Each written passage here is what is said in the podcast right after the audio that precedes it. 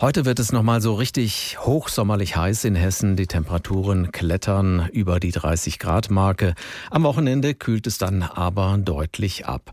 Heute allerdings müssen wir nochmal kräftig schwitzen. Ich habe unseren Meteorologen Tim Steger gefragt, wie heiß es denn wird in Hessen. Ja, Gerd, also wir erwarten heute Nachmittag so 16 Uhr rum typischerweise Höchstwerte verbreitet über 30 Grad mit wahrscheinlich Spitzenwerten von 35 bis 36 Grad. Also das ist nochmal eine große Hitze, die wir jetzt heute nochmal genießen in Anführungszeichen oder auch erdulden dürfen. In welchen Regionen wird es denn heute am heißesten und wo wird es vielleicht ein bisschen kühler? Gibt es da große Unterschiede in Hessen?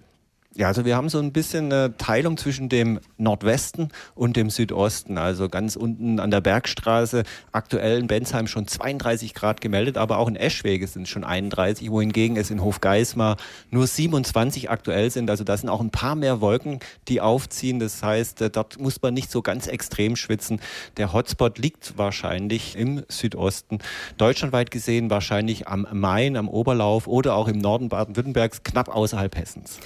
Solche Hitzetage werden ja oft mit einem großen Knall beendet, von Gewittern nämlich, gerne auch mit Schauern und Sturmböen. Ist das diesmal auch wieder so?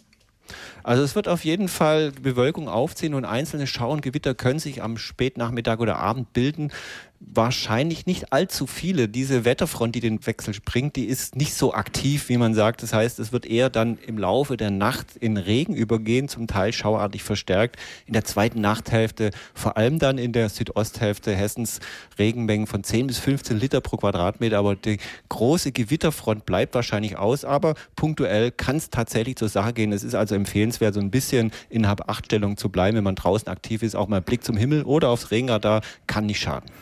Am Wochenende wird es dann auf jeden Fall deutlich kühler. Wie entwickelt sich das Wetter am Samstag und am Sonntag?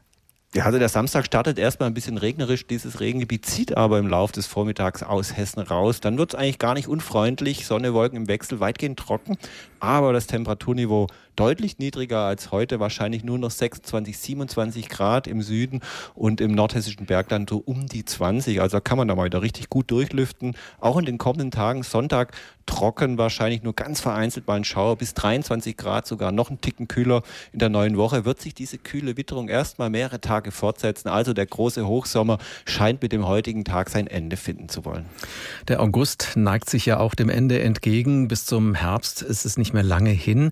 Lässt sich sich vielleicht schon eine vorläufige Bilanz dieses Sommers 2020 ziehen. Wie war er im Vergleich zu den letzten beiden Sommern, in denen es ja deutlich zu wenig geregnet hat?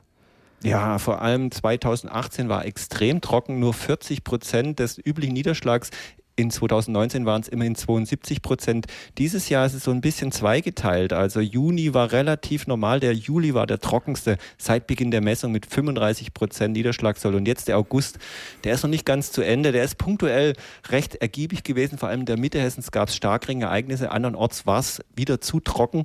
Unterm Strich wird es wahrscheinlich dann von der Zahl her ganz okay sein. Aber es ist seit Februar dieses Jahr schon wieder zu trocken. Die Böden brauchen dringend noch mehr Niederschlag und auch in den nächsten Wochen sollte es auf jeden Fall noch feucht weitergehen, damit dieses Niederschlagsdefizit aufgearbeitet werden kann, wobei punktuelle Unterschiede durchaus recht groß sind.